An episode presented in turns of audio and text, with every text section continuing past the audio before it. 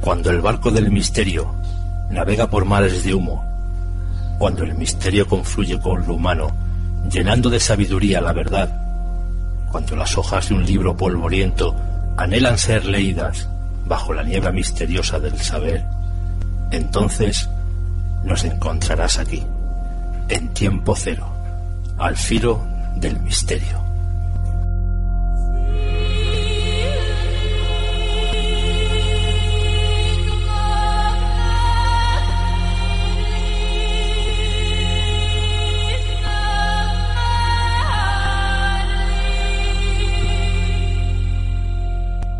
Ovni, objeto volador o volante no identificado. De estos objetos ya hemos hablado en más ocasiones, pero hoy lo haremos de una forma muy especial ya que estamos grabando este programa que estáis escuchando en directo desde Cantabria, más concretamente desde el pueblo de Casares. Así que, antes de comenzar a hablar de estos objetos, déjenme que como cada semana y algo que nunca va a cambiar, que les dé la bienvenida, que les dé la bienvenida tiempo cero. Bienvenidos al filo del misterio.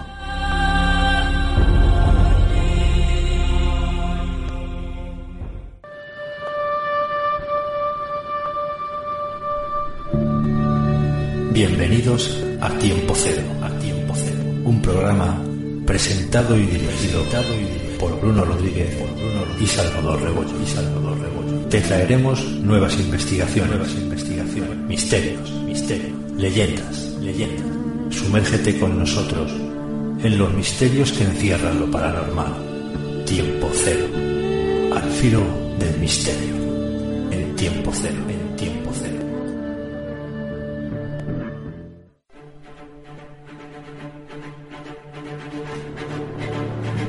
Muy buenas noches, os doy la bienvenida, aunque os estáis escuchando en Asturias, os doy la bienvenida desde tierras cántabras, desde Casares y Quevedo.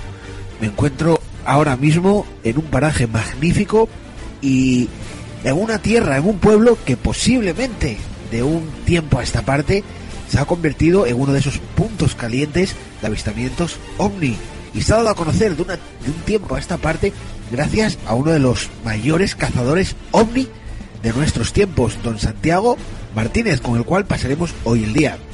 Y aunque estemos a 200 y pico kilómetros de Asturias, como cada semana, os estamos hablando, estamos grabándolo directamente desde aquí. Pero tendremos, como digo, algo muy especial, a una persona muy especial, a don Santiago Martínez, cazador de ovnis. Y otro extraterrestre que cada semana os da la bienvenida es el que tengo ya junto a mí, don Salvador Rebollo. Muy buenas y marcianas noches. Pues buenas noches, eh, Bruno. Hoy, como bien dices, hoy no estamos en los estudios, sino estamos en Quevedo y Casares, eh, aquí con nuestro amigo Santiago Martínez, caza- cazador de ovnis, que hoy, como tú bien has dicho al comienzo, pasaremos todo el día con él. Hoy vamos a dedicar este programa a nuestro amigo Santiago. Eh, está también con nosotros Alberto Álvarez Peña con su mitología asturiana y la verdad que espero y deseamos eh, pues poder por lo menos ver algo esta noche junto a Santiago que seguramente que tendremos esa oportunidad y seguramente vamos a vamos a ver algo yo creo que sí esta noche vamos a ver algo compañero Pues compañero, como cada semana, si te parece, empezamos. pues vale compañero cuando tú quieras comenzamos con esa ese día que hemos dedicado a Santiago Martínez el cazador de ovnis y seguramente nuestros eh, oyentes van a disfrutar de este programa igual que nosotros lo hicimos con él.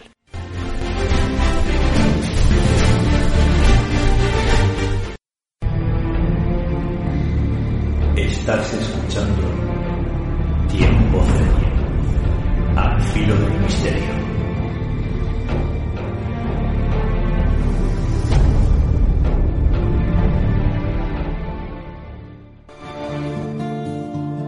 Si he de naufragar en mi tormenta, déjame nadar dentro de ti.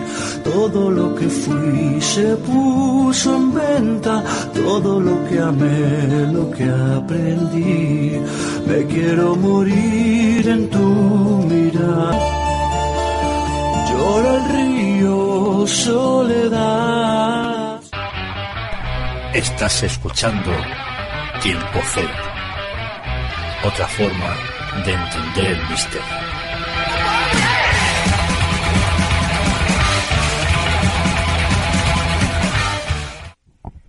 Desde hace millones de años, el ser humano ha soñado con cielos repletos de seres de otras dimensiones. Pero en Cantabria, más concretamente en el pueblo de Casares, un hombre ha llevado a cabo ese sueño, el sueño de poder contactar con estos seres de otro planeta. Cientos de horas de vídeo y fotografías lo avalan, avalan esos contactos, esos aterrizajes, esas presencias que cada día, cada semana, este hombre presencia a los alrededores de su pueblo.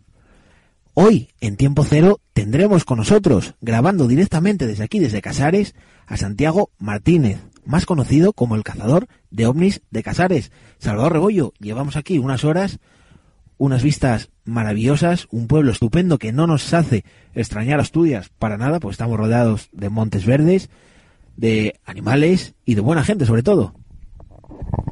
Bueno, la verdad que sí, es muy parecido a lo que es es muy parecido a lo que es, bueno, pues lo que es Asturias, eh, las zonas verdes, casas de piedra, la verdad que son bastante rústicas y la verdad que fue lo, lo que más nos chocó a la hora de, llegar al pueblo, estas casas antiguas, ¿no?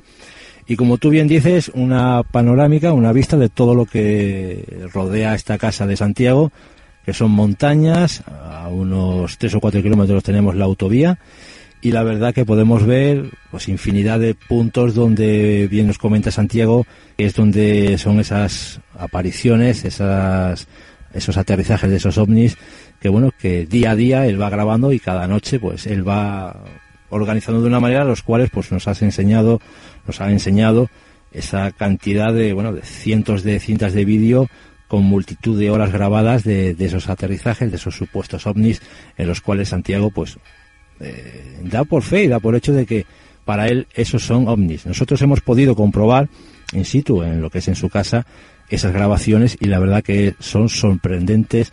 Eh, no es lo mismo verlo como lo hemos visto en el YouTube o tal, a la hora de verlo en sus filmaciones reales, vemos que esas figuras, esos objetos cambian de color, cambian de forma, son velocidades vertiginosas, a la vez que pues zigzaguean de un lado para otro, que cosa que cualquier avión comercial o que nosotros conozcamos hoy en día no serían capaces de, de hacer esas maniobras. Sin duda, y como podéis escuchar, os decimos estamos en directo y es verdad, estáis escuchando la campana de la iglesia de Casares y la verdad que afirmativamente, como dice Salvador, son unos vídeos sorprendentes, son unos vídeos en los que se pueden ver todo tipo de artefactos de ovnis, de objetos volantes no identificados reales, como Santiago dice, de seres reales, apariciones y todo en estas inmediaciones, unas inmediaciones que por algún motivo tienen esa energía o esa carga que hace a estos seres dimensionales, de otra dimensión, de otros planetas, pues el hacerse pues caer por estos lugares, aterrizajes que no solo han quedado marcados, impregnados en esas cintas de vídeo que Santiago nos ha mostrado a lo largo del día de hoy, sino que también y en muchas ocasiones han dejado esa huella, una huella que sin duda el ser humano no ha dejado, unas huellas que sin duda ningún artefacto, ningún eh, sistema de automoción humano haya podido dejar esas quemaduras que tanto y tanto hemos visto en casos ovnis, ¿no? Muchos lo han tachado de, extravagante, muchos han dudado de la veracidad de estos vídeos. Sin duda, nosotros ya a día de hoy damos fe ciega de que estos vídeos, estas pruebas que él nos da, son 100% verídicas y reales. Y sin más dilación, pues os lo vamos a presentar y lo vamos a saludar. Don Santiago Martínez, dos años llevamos detrás de ti intentando contactar contigo y a día de hoy podemos sentirnos orgullosos de estar aquí en la terraza de tu casa, en el pueblo de Casares, grabando este programa y, cómo no, de poder intentar filmar a esos seres que visitan este pueblo, tu pueblo, Casares.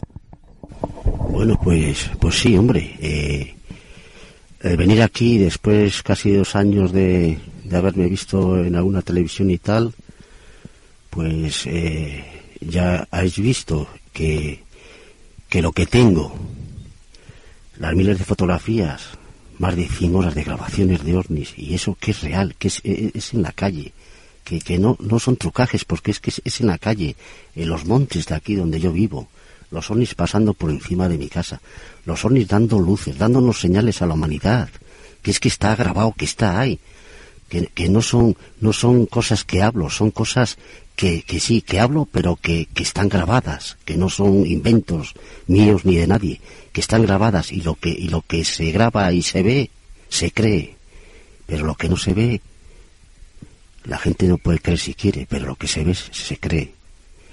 Y yo sigo a ello, al cañón de ello, es una obsesión. Las, grabar los ovnis para mí es lo más maravilloso del mundo que, que, puedo hacer. De, verlos, contemplarlos, dándome señales. A veces aparecen encima de mí, me dan fogonazos de luz. Yo a veces me cabreo. Y yo, ¿pero qué querer? Decírmelo de una vez. Porque es que a veces me cabreo y, y, me pongo así, pero ellos están ahí. Están ahí hace miles de años, desde que existe el ser humano. Están ahí. Y se pueden dar a conocer a la raza humana se pueden dar a conocer a la raza humana. Hasta ahora no ha hecho falta que se hayan dado a conocer, pero vamos a ver, la Primera Guerra Mundial, por los escritos que hay y todo eso, sabemos y nos decían que los ovnis en la Primera Guerra Mundial observaban y vigilaban pero no actuaban. En la Segunda Guerra Mundial vigilaban y observaban y no actuaban.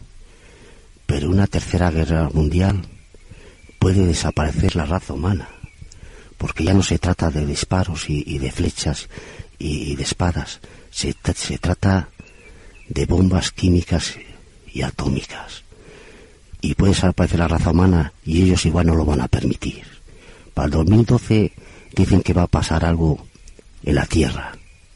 Unos dicen que puede ser un meteorito que va a impactar en la Tierra, lo que sea, dicen y hace muchos años, más de 100 años que anda diciendo que se acaba el mundo, pero bueno, yo creo que los ovnis a nivel global se pueden dar a conocer por todo el planeta a la raza humana y, y decirnos hasta aquí hemos llegado, lo que vais a hacer por el tema de las bombas atómicas y químicas, lo que vais a hacer, vais a, destruiros todos y, y no lo van a consentir, porque igual Pienso yo, ¿eh?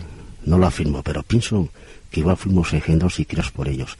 Y hemos llegado a una ciencia y una tecnología tan avanzada que estamos, que lo que no hemos hecho en miles y miles de años lo hemos hecho en 50 o 60 años o 100 lo más. ¿eh? Y ellos están viendo que estamos avanzando tanto que nos podemos destruir. Y por eso pues, se pueden dar a conocer, como he dicho, a la raza humana, al siglo XXI, dentro de un año, de dos, de diez, de veinte, pero creo que no va a pasar de ahí y son divinos y reales. Aquí no se trata ya de apariciones de, cosas que no entendemos nada. Estas apariciones de los ovnis son ciencias y tecnologías muy avanzadas en el tiempo y en el espacio. Y el ser humano, el ser humano no puede hacer nada contra ellos, porque ellos son los amos de la humanidad a su manera. Y no podemos hacer nada. Ya digo, ni los, los gobiernos están dando información de los ovnis que no lo habían hecho en la vida y si dan información y de los ovnis y, más y más y más cosas que están dando es porque saben que se está preparando algo muy gordo y más miedo que he tenido yo y tengo igual no hay nadie que lo tenga pero yo no puedo es la obsesión que tengo de ellos yo la verdad yo no sé por qué tengo tantas horas y horas grabadas de ovnis y tantas miles de fotografías como tengo hay gente entendida que dice que soy un escogido de ellos. Yo no creo que sea un escogido de ellos. Que algo pueda haber, sí, porque no es normal lo que tengo. 140 horas de grabaciones de ovnis volando, ovnis aterrizando, ovnis dando luces, ovnis dejando señales en la tierra. Es que está todo grabado. Hay que creer en ellos antes que se den a conocer y ir preparando poco a poco a la humanidad para lo que se pueda avecinar, queramos o no. Eh, Santiago, llevas, como nos decías, mucho tiempo estudiando y sobre todo, eh, que yo creo que ese apodo que te han puesto, yo creo que te va, y que pintado, ¿no? Ese cazador de ovnis, ¿no? Porque te dedicas básicamente a cazar estos ovnis y a, intentar entender lo que ellos quieren de ti. ¿Cuántos años llevas dedicándote a esto y por qué los Bueno, eh, la, es es muy difícil explicar en un momento, pero eh, voy a decir la verdad que no lo había dicho nunca en ninguna televisión que he estado y he estado en unas cuantas, en muchas he estado. Yo de pequeño, yo veía seres, yo soy de Torlavega, y yo veía, veía seres de luz en casa, y yo lloraba, y llamaba a mis padres, y desaparecían. Eso fue en el 1960, tendría yo tres o cuatro años o cinco, en el año 63 o 64 fue. Tengo 53 años ahora. Y en el tiempo se fue pasando, se fue pasando los años, y en el año 1982, el año 1982, no, en 1900, en 1981, me dijo mi padre, mi padre hablaba poco, pero lo que me dijo acertó. Mi padre me dijo, ¿dónde vas a ir a vivir? Aquí al lado del Pico Janu. Me dijo, hay ovnis, porque mi padre era cazador y, y al- algo vería para decirme eso. Y sí acertó. En el año 97, fue en el 81 esto de mi padre que me lo dijo. No volvió a hablarme más de ovni ni nada. En el año 1997, el 12 de abril de 1997, que pasaba el cometa Haller, que le vio todo el planeta, toda la humanidad, que no volvemos a verlo hasta dentro de 80 años casi. Ese día vi el primer ovni, encima de mi casa, en forma de campana, con dos ventanucas dentro. Y yo sacaba la cámara de vídeo y no me dejaba grabarlo, quitaba la luz, la metía y volvía a dar la luz y, volvía a verle. Y así, para acá, para allá, para acá y para allá, en 97, y así se quedó la cosa. En el año 99, cuando iba a entrar el siglo XXI, fue una plaga de ovnis en Cantabria y en todo el planeta, lo, por lo menos en Cantabria, lo que yo pude grabar, enorme. Luces naranjas, como la luna así que se ve de grande, color butano, volando y aterrizando. Volando y aterrizando y dejando las huellas de los aterrizajes que tengo en casa grabados. Y nadie podía hacer nada contra ellos. La verdad, Salvador, que es curioso, pero acaba de mencionar esta zona de Burgos, de Cantabria, Palencia. Hace poco recordamos, Salvador, que estuvimos en el monasterio Río Seco, un lugar que nuestros amigos Javier Sierra y Iker Jiménez pudieron visitar también con esos dos cazadores, ¿no? Es algo curioso, es una zona un poco eh, que tiene cierta carga eh, en cuanto a esa fenomenología ufológica, ¿no? Bueno, pues la verdad que sí, así es, como tú bien comentas, eh, nuestros amigos de Cuarto Milenio estuvieron en Villarcayo intentando, bueno, pues co- corroborar de alguna forma lo que unos militares vieron como una especie de objeto cerca de la base militar de Villarcayo y bueno, tiempo después, cuarenta y pico años después, eh, han ido investigando esas apariciones.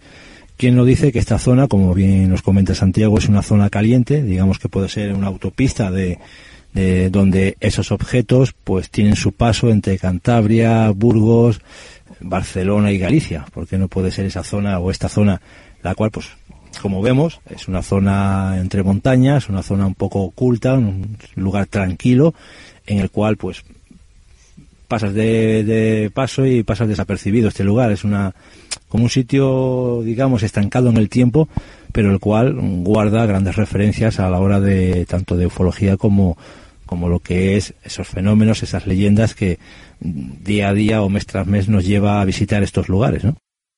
Además, yo creo, ¿no? Que estos puntos de alta montaña pueden ser propicios para esconder todo tipo de maquinaria extraña, ¿no?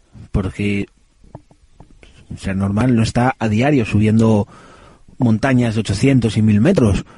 Así yo creo que puede ser un punto, Santiago, muy propicio, ¿no? Para hacer esas... Para esconder estos artefactos, para camuflarse y, ¿por qué no? Para dejarse ver también. Bueno, ellos, los ovnis, esas tecnologías tan avanzadas en el tiempo y espacio no necesitan esconderse ni nada eso, porque yo, le, yo les tengo grabados, bueno, les tengo grabados, sí, pero muchísimos, que se sirven por el cielo y al aterrizar, yo no sé si se meten bajo tierra o quitan la luz o desaparecen, porque como pueden hacer todo, pero Lo que sí es verdad es que hay, tres pantanos. Aquí está el pantano de Alsa, el pantano de arriba que se le hicieron en el año 80, está el pantano del Ebro, hay otro pantano por la parte de, la derecha mía. Y claro, yo, en los pantanos, yo en Alsa, en el año 96, estaba allí con cuatro personas, Anita, Anita es conocida en, Santander, que quería ver, ver, ovnis conmigo, ¿no? Que yo los grababa, le enseñaba las cintas y tal. Y subimos ahí arriba y, y ¿qué nos encontramos? Nos encontramos el ovni en el cielo, en alza, encima del pantano, y al rato aparecieron tres seres, tres seres, tres, sí, tres seres de luz, tres seres de luz andando por encima del agua. Tres seres de luz andando por encima del agua. Uno medía como tres metros, los otros eran de, un metro, un metro diez, bueno, por ahí, es que tampoco... Y andaban por encima del agua, entre ellos hablaban, los dos pequeños, el grande iba a su aire, iba por el agua a su aire, y claro, a los, es una tecnología tan avanzada en el tiempo y en el espacio que vamos a mirar, miremos que es, es que se manifiestan en energía de luz, o sea, un ser que se manifieste en energía de luz es inmortal. Creo que es inmortal. Y que viaja en los tres tiempos del espacio, no que del espacio-tiempo, presente, pasado y futuro. Que el ser humano no es que conoce, sabe, pero no lo conoce. Yendo muy veloz, muy velozmente a la velocidad de la luz, podemos tra- traspasar el tiempo irnos atrás, a miles de años atrás, hasta incluso muy velozmente a la velocidad de la luz, o pasando casi que, eh, bueno, es un sueño para el ser humano, podremos avanzar casi cuando se hizo el universo, unos segundos antes de hacerse el universo. Y, avanzando en el tiempo para adelante, pues se adelantan en el tiempo, 20, 30, 50 años, que tampoco, eso yo no lo sé, pero se avanzan en el tiempo y ellos saben lo que va a pasar en la Tierra y por eso eh, ellos se aparecen en el cielo las luces, los, los ovnis, se aparecen avisándonos que, que, que, va a pasar algo gordo en, en la Tierra, como las Torres Gemelas, que ya nos avisaron bastante bien. Esto de Japón, eh, esto de Japón fue en marzo, ¿no? En marzo, un día antes, se me aparecieron a mí dos ovnis saliendo de la montaña y viniendo por encima de mí. Y ellos de alguna manera avisan en el cielo. Bien, nos comentaba sobre todo lo de lo que son estas catástrofes, tanto como el China, Japón, el 11, el 11S, eh, las Torres Gemelas, el maremoto de, de China, de Japón, perdón, y concretamente me, me he dado cuenta del, mis- del día, el día 11 de marzo, 11 de septiembre, el 11 de mayo, no sé, parece que se relaciona un poco, tal vez no venga a cuento, pero bueno, me, la fecha 11 parece ser una clave importante también, ¿no, Bruno? 11 de marzo, 11 de septiembre, las Torres Gemelas, el 11, no sé, parece que un poco en relación con el número 11. Tal vez no tiene nada que ver con los ovnis, pero bueno, esto sería a tratar un poco en el tema de numerología, pero me ha chocado cuando ha dicho Santiago lo de la fecha del 11 de marzo. Hay que tener en cuenta que todos los ufólogos, Salvador, eh, pues yo creo que están de acuerdo en que la numerología influye mucho en el tema de los ovnis. No hay que olvidarse el famoso caballo de Troya, ese JJ Benítez, nuestro amigo Juanjo, ese palo cero palo, ¿no? Él ya menciona esa numerología en ese fuselaje de esa nave que él pudo ver. Entonces yo creo que puede influir mucho también esa numerología, ¿no? De alguna forma en estas apariciones o en estas catástrofes, ¿no?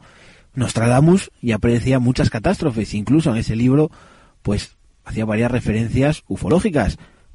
Tú, Salvador, que como todo el mundo que nos escucha, que escucha eh, Tiempo Cero y bueno, ya nos conoce de varios programas y varios tiempo atrás, ya saben que tú eres un gran amante de ese libro que tanto lees, ¿no?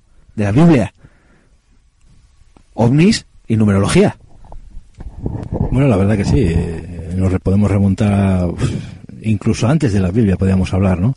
Los egiptos, eh, vemos esas, esas ilustraciones, esos papiros en los cuales eh, vienen representados de alguna forma, incluso hablando ya de la Biblia, incluso algunos cuadros se reflejan algunos objetos, tanto en, en algunas, algunos de los cuadros religiosos como en la propia Biblia nos habla de ellos, de los carros de fuego, de la transformación de Jesús, de cuando pues eh, esos carros bajaban del cielo en forma de nubes y se oían hablar personas diciendo que era, claro, aquello lo achacaban a lo que eran las señales divinas. Pero hoy en nuestro tiempo, en el siglo XXI, hoy lo achacaríamos a lo que es una, un avistamiento ovni en toda regla o una abducción en toda regla. Y otro detalle y otro matiz que yo creo que no estamos haciendo eh, hoy que siempre yo creo que lo recalcamos cada vez que hacemos un programa ufológico o de temas y tal, que hoy realmente no estamos hablando de ovnis, porque un ovni lo puede ver cualquiera, es un objeto volante no identificado. Yo, hombre, eh, yo veo un objeto en el cielo, no sé lo que es, para mí es un ovni, es un objeto volante que no identifico con lo que yo conozco. Sin embargo, Santiago, que está acostumbrado a ver todos estos objetos, yo creo, Santiago, que no tendríamos que calificarlo ya como ovni, ¿no? Sino como un artilugio de otra raza, como tú dices, superior tecnológicamente a nosotros, ¿no? En los tiempos que estamos teníamos que cambiar, eh, si se pudiese, claro. Ya lo he pensado y ya lo he dicho en alguna ocasión que hago yo en casa, para mí eso.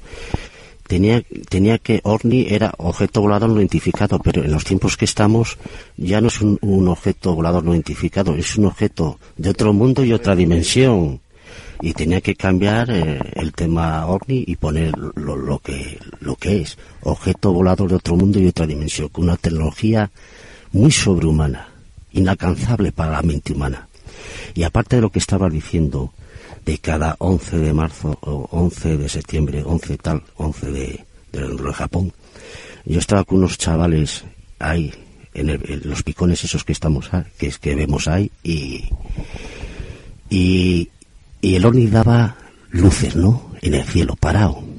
No, y decían los chavales. Y, había hasta unas crías que venían con el padre y tal. Joder, me conocían ya y todo, para verme en internet y eso. Y empezamos a contar los segundos. Es que está grabado, lo podemos ver luego. Está grabado. Cada 11 segundos que contábamos, el ovni daba un fogonazo de luz. Eso está grabado y se puede ver, ¿eh? ¿Qué, qué tiene que ver el 11? Bueno, yo en este tema tampoco estoy muy eso, ¿no? El tema mío es los ovnis, grabarlo. Es que además los ovnis, objeto volador no identificado, ya no tenía que ser así. A ver si lo cambiamos algún día. Objeto volador sí identificado de otro mundo y de otra dimensión, que están aquí hace miles y miles de años. Así es, Salvador. Eh, tendríamos que cambiarlo, ¿no? Podríamos ya acuñar esa nueva descripción. En vez de decir ovni, decir op, sí, objeto volador sí identificado, ¿no? Porque a día de hoy, como dice Santiago, si no es un avión, no es un cometa, no es un satélite, no es un globo sonda, algo, eh, un recurso muy, eh, no sé, muy apañado, ¿no? Dentro del mundo de los no creyentes, ¿no?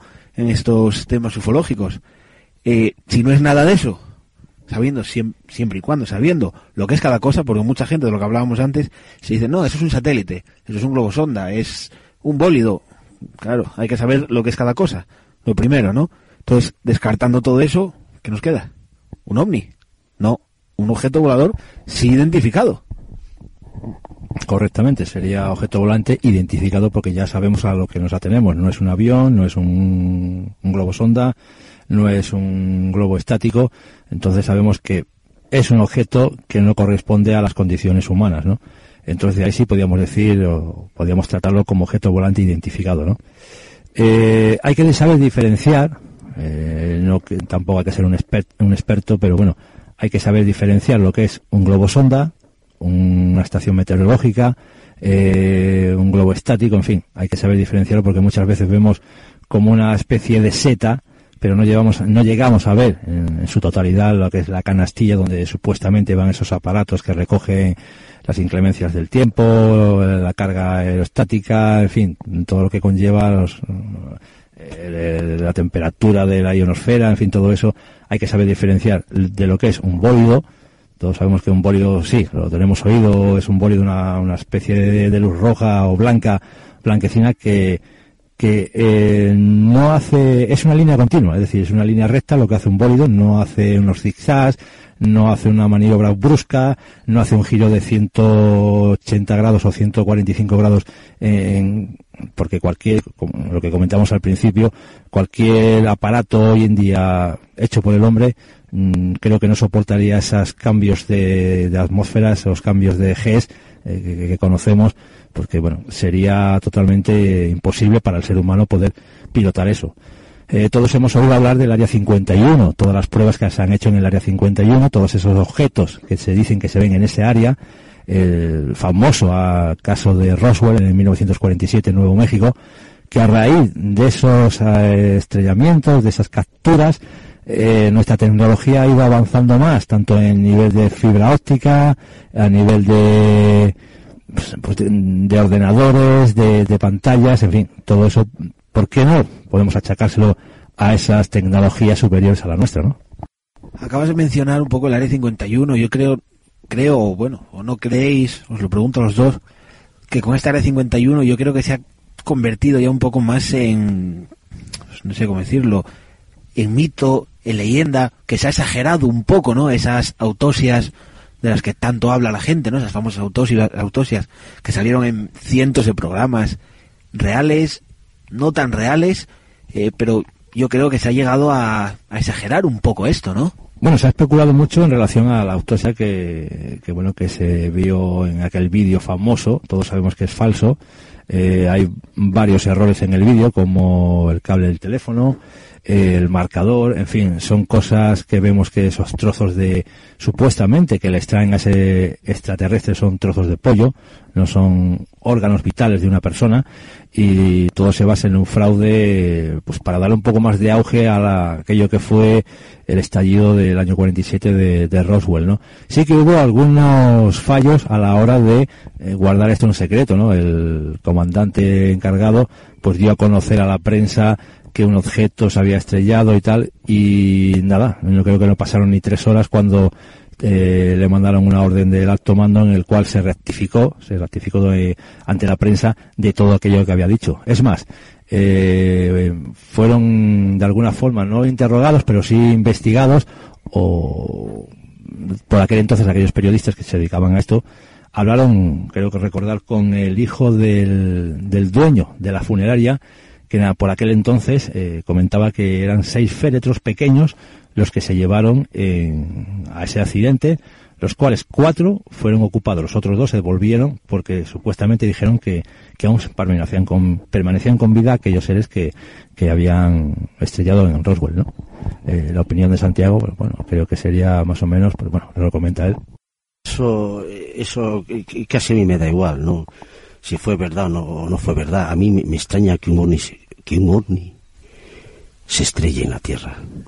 Porque es que yo, le, yo les he visto, estando en el pico Jan donde estamos mirando ahora, les he visto allí en forma cilíndrico aparecer, desaparecer, apareció encima de mí, cambió de forma, era un disco luminoso muy verde por dentro, muy oscuro por dentro, muy claro por fuera.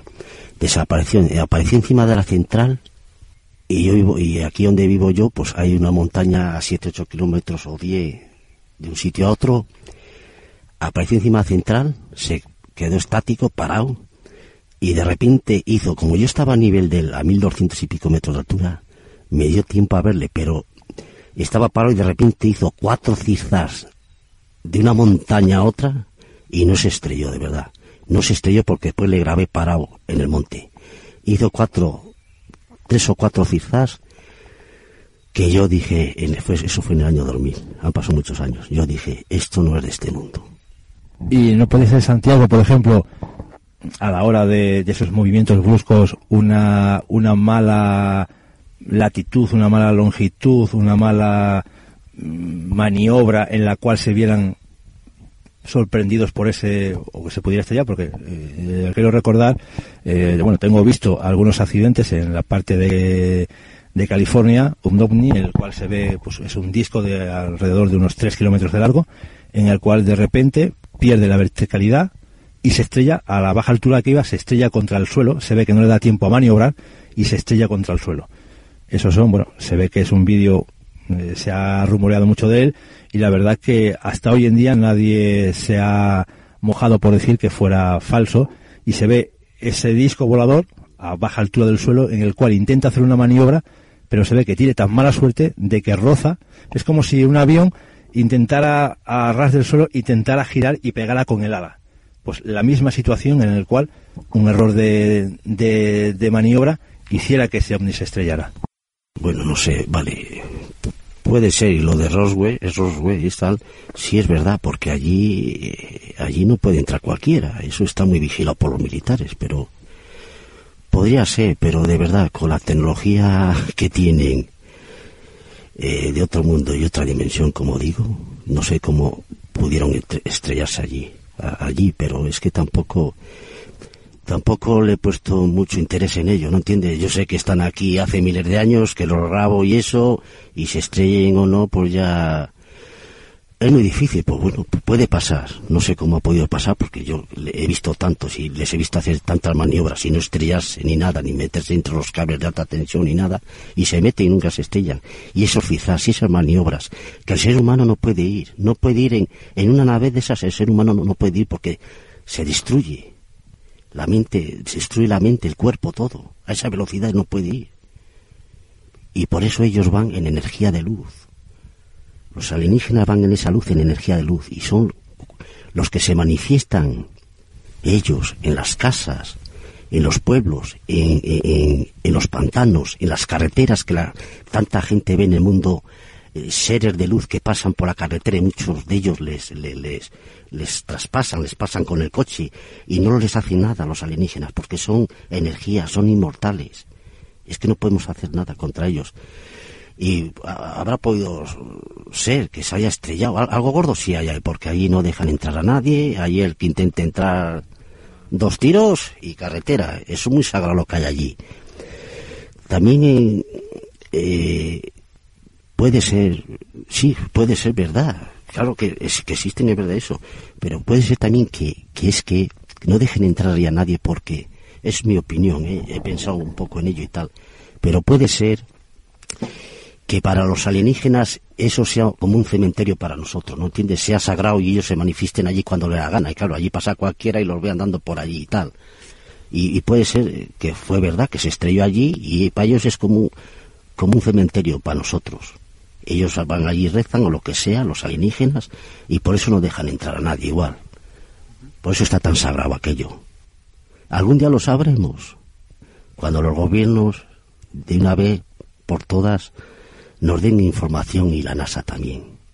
Que ocultan y callan. Pero yo no callo, yo lo digo y lo demuestro.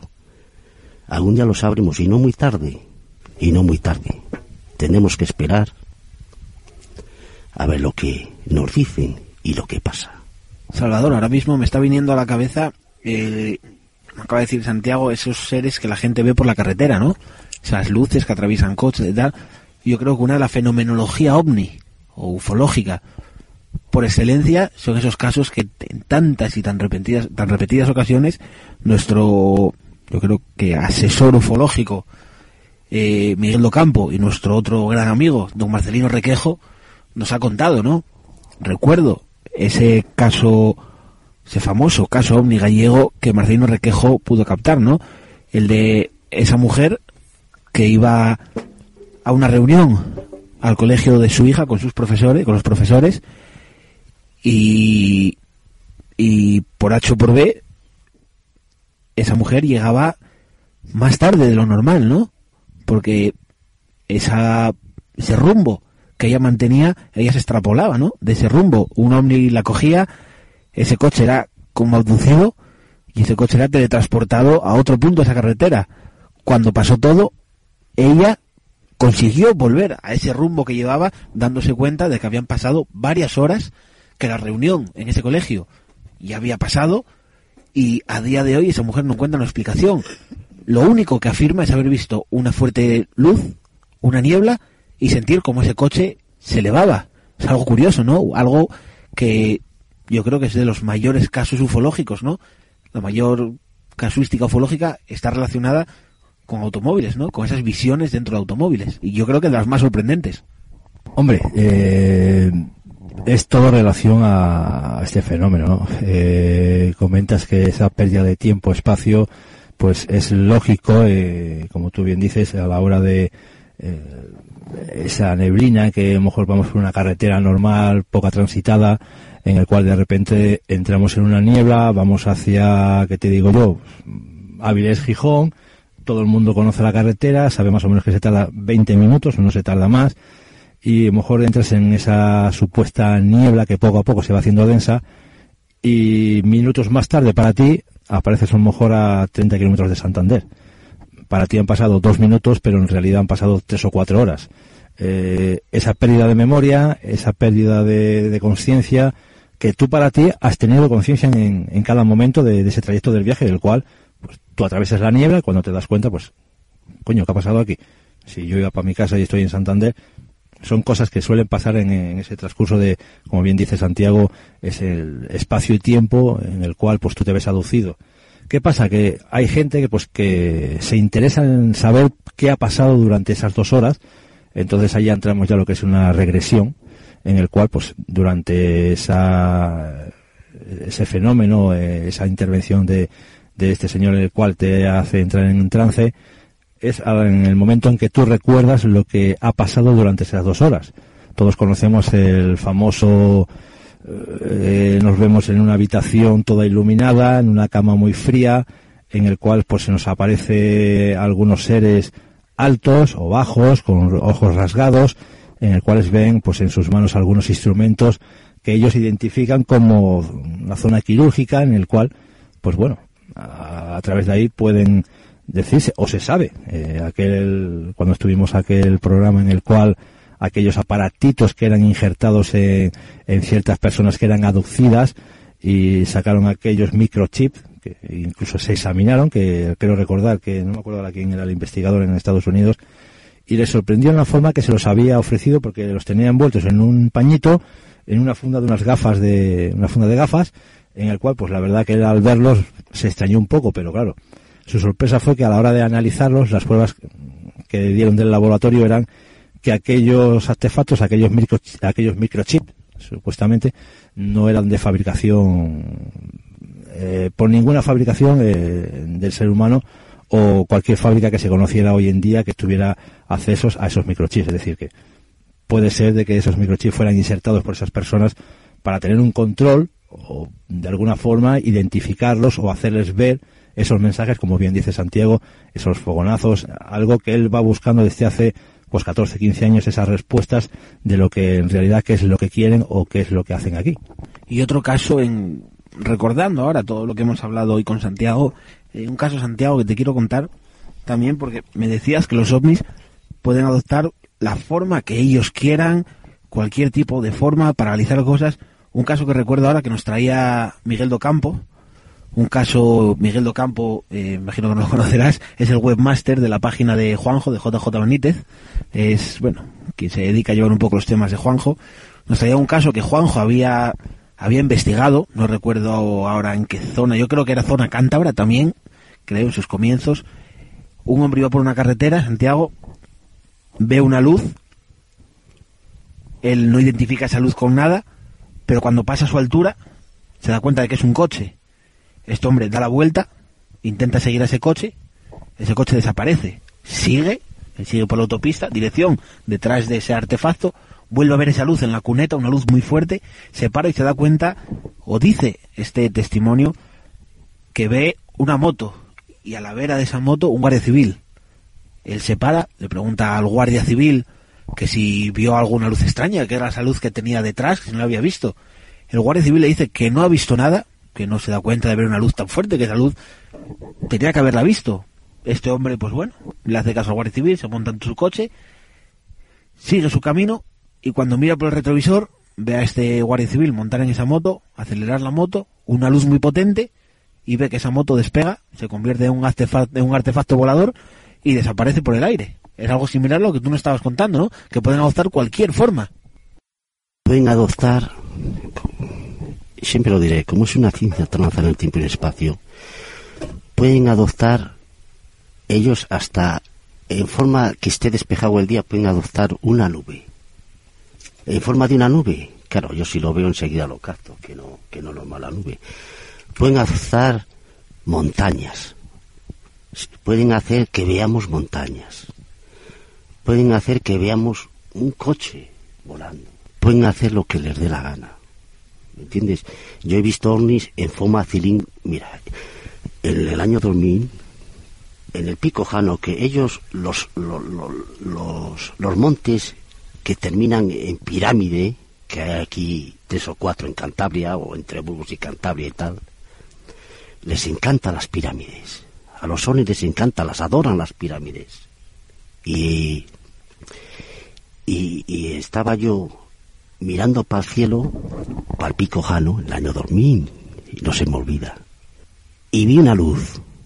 Y claro, esa luz lo miré con los primáticos. Y era un ovni cilíndrico, cilíndrico con una energía enorme alrededor. Y ese ovni cilíndrico yo le veía con los primáticos y se formaba y se formaba en forma de campana, en forma de disco, en forma de pirámide, o sea, se formaba en lo que le daba la gana. Y yo le estaba grabando, y le grababa, y le acercaba, y lo que salía en la cámara que está grabado, lo que salía era dando unos fogonazos de luz de, de, de- colores, unos colores maravillosos, unos fogonazos de luz de la hostia. Y yo con los primáticos lo que veía era otra cosa, pero claro, es tanta la energía que tiene el ovni alrededor de él que la deja, la deja por toda la atmósfera.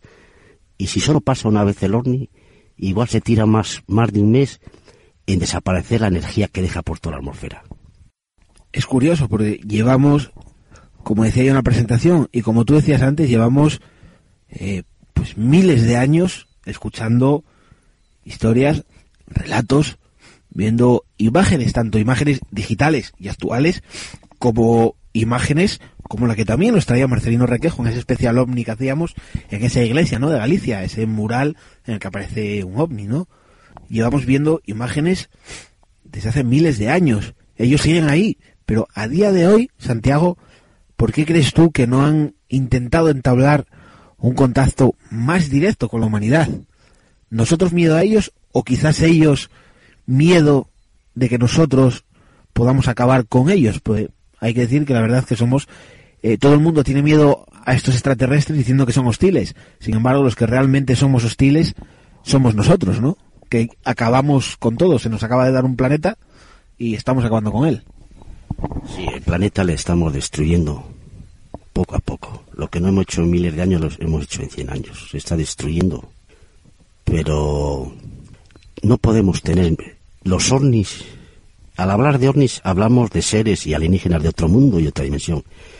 Si estamos aquí y no nos llevan es porque ellos no quieren. Ellos no nos pueden tener miedo a nosotros. Son tecnologías y ciencias avanzadas en el tiempo que igual fuimos engendrados y creados por ellos.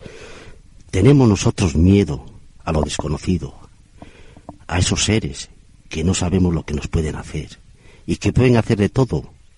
Esas abducciones que hay, que desaparece la gente y eso, ahí no podemos hacer nada. Si quieren hacer desaparecer a la raza humana, desaparecemos todo. Lo que pasa es que no quieren.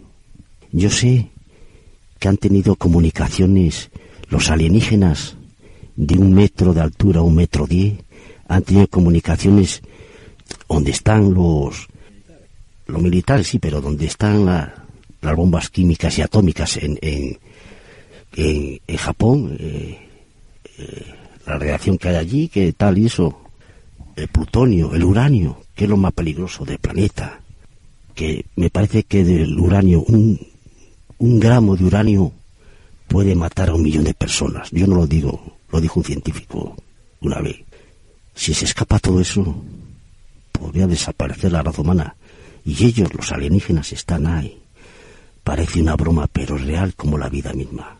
Lo que hablo es igual que lo que grabo. Real y sin palabras. Teníamos que ponernos de rodillas cada vez que vemos un ovni. Porque son los verdaderos dioses de la raza humana. La gente se reirá. Pero yo he vivido mucho con ellos. Y hacen milagros reales no sueños reales, milagros reales. Nos transportan en el tiempo, viajan en los tres tiempos del espacio. Hacen cosas que la mente humana, ni soñando, la mente humana llega, llega a hacer, ni soñando. Son tecnologías tan avanzadas en el tiempo y en el espacio, como he dicho, que no podemos hacer nada contra ellos. Y tenemos que irnos prepararnos y prepararnos para lo que se nos puede avecinar. De esto, del otro. Creo que si va a pasar algo en la Tierra, los ovnis se darán a conocer a la raza humana por la noche, por el día, a nivel global. Y nos anunciarán o nos dirán, hasta aquí ha llegado, vamos a cambiar esto, o aquí se termina todo, o seguimos, o cambiará, cambiará el ritmo lógico que llevamos de la vida, cambiará las religiones, puede cambiar todo. Bueno, no digo más porque tampoco puedo decir lo que yo pienso. O sea, Santiago, que podría ser como un estilo a la película Independence Day. Es decir, que un día nos levantemos y nos encontremos las naves aparcadas al lado de casa. Podríamos decir que puede ser eso. Bueno, estas películas que veo, que vienen, que nos abasan, no, no, no, que nos matan, que hacen, lo, abren la tierra, que, que, que matan a toda la gente, eso no. Si eso habrían querido, lo habrían hecho hace miles de años ellos se van a anunciar en el cielo, como son, son dioses, pues en el cielo se darán a conocer y no nos van a matar. ¿Cómo nos van a matar? Lo habrían hecho, yo no sé por qué hacen esas películas. Bueno, podemos decir que podría ser un estilo a eso. Y bueno, sabemos que, o bueno, la mayoría de los avistamientos o gente que ha estado presente en estos avistamientos es como todo, los hay buenos, los hay malos, dice que vienen en son de paz, yo pienso particularmente que es eh, las abducciones es lo mismo que haríamos nosotros con ellos, es decir, ellos cogen a seres humanos, los cuales los investigan en forma científica, lo mismo que, haríamos nosotros con uno de ellos. Es decir, si cogiéramos un alienígena hoy, no íbamos a invitarlo a café, seguramente nos llevaríamos a la sala de, de autopsia, lo abriríamos, miraríamos cómo es el corazón, los pulmones, o sea, investigaríamos con esa persona, que es lo que supuestamente, entre comillas, podríamos decir que fue lo que se hizo en Roswell con aquellos dos supuestos seres de metro 10 que se encontraron en ese accidente. Dicen que se experimentaron con ellos. Por eso de ahí esa forma o ese, ese vínculo, ese cierre hermético que hay en relación con los ovnis. ¿Qué pasa? Que después de los 50 años es cuando toda esa información se da a la luz, pero no toda esa información, porque sabemos que tanto Estados Unidos como Francia, Suiza, eh, dan a conocer aquellos casos que supuestamente, bueno, se, se puede contar como una aparición, un supuesto ovni, pero realmente los informes en los cuales se dice eh, la noche de autos número tal, día tal, a las cero horas se fue visto un ovni o un objeto no identificado sobre las sobre los cielos, vamos a poner de Canarias, son esos, digamos, esos puntos en concreto los que nos omiten para, bueno, de alguna forma seguir con esa duda a la hora de, pues sería verdad que sería un ovni o yo pienso más o menos que puede ser eso, todas esas aducciones, lo que comentábamos antes. Yo pienso que los ovnis, como tú dices, Santiago, están aquí desde el comienzo de la humanidad. Eh, uno comentaba, te preguntaba, ¿por qué no se dan a conocer? Yo pienso que todavía, particularmente pienso que todavía no estamos preparados para recibir esa tecnología, como tú bien dices, esos seres supuestamente de luz, de energía, los cuales para, pues, para nosotros pues sería un, impacto un poco fuerte a la hora de entablar conversación con ellos, que supuestamente, como también dices, eh, tanto Estados Unidos como la Unión Soviética han tenido contactos con estos supuestos extraterrestres a la hora de, bueno, tanta tecnología como tenemos hoy en día. Eh, vuelvo a comentar lo que comentaba antes, pienso que vienen de ellos. ¿Y quién nos dice que no? Que, que no estén aquí ya entre nosotros, porque también se comenta, como tú nos comentabas, que se pueden transformar esas personas, eh, incluso en nuestro propio vecino. ¿Quién dice que hoy en día nuestro vecino o nuestro jefe pueda ser uno de ellos? Hombre, yo mi vecino un poco marciano sí que es, hay que decirlo. Lo quiero bastante, remedio, pero un poco marciano sí que es. La verdad, ¿no? Yo hacía esa pregunta de si ellos podían tenernos miedo, no en el sentido de que pudiéramos hacerles algo, sino porque eh, recuerda una canción de un grupo bastante conocido dentro de los amigos del misterio, ¿no? Grandes fans de nuestro amigo Cebriano, Mago de Oz. Una canción que dice eh, Dios al ser humano les dio eh, la tierra, la luz, algo similar, sobre todo la inteligencia. Y al final de la canción dice que la verdadera Atlántida éramos nosotros. Y cuando un ser humano escupe el suelo se está escupiendo a sí mismo. Entonces yo creo que si realmente llevan tanto tiempo vigilándonos, yo me imagino que estarán viendo Fukushima, Hiroshima, eh, Chernóbil, están viendo que poco a poco nosotros nos estamos cargando este planeta. ¿Para qué van a recogernos, llevarnos a su planeta, llámalo X, donde ellos vivan, si saben que al fin y al cabo, si hemos hecho esto en la Tierra, podemos hacerlo en Marte, Júpiter, Saturno, Urano, Neptuno y todos los planetas del universo, ¿no? Yo me refería si tendría miedo en ese sentido.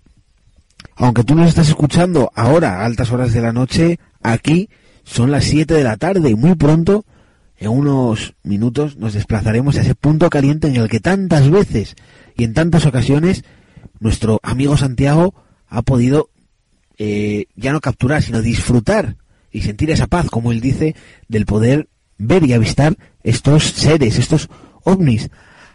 Pero como en muchas otras investigaciones, eh, no solo la casuística ovni o la casuística paranormal hace presencia, sino que hoy también ha hecho presencia la casuística de la casualidad, la casuística de las coincidencias, ya que acabamos de recibir la llamada de dos productores, dos productores que se dedican a realizar cortos, cortos como el que han hecho junto a Santiago Martínez aquí en Casares, un corto sobre ovnis y el cual ya lleva seis premios recibidos y nos acaban de llamar para decirnos que acaban de recibir otro premio más ahora mismo, hace unas horas, ni más ni menos que en Elche y ya los tenemos al teléfono.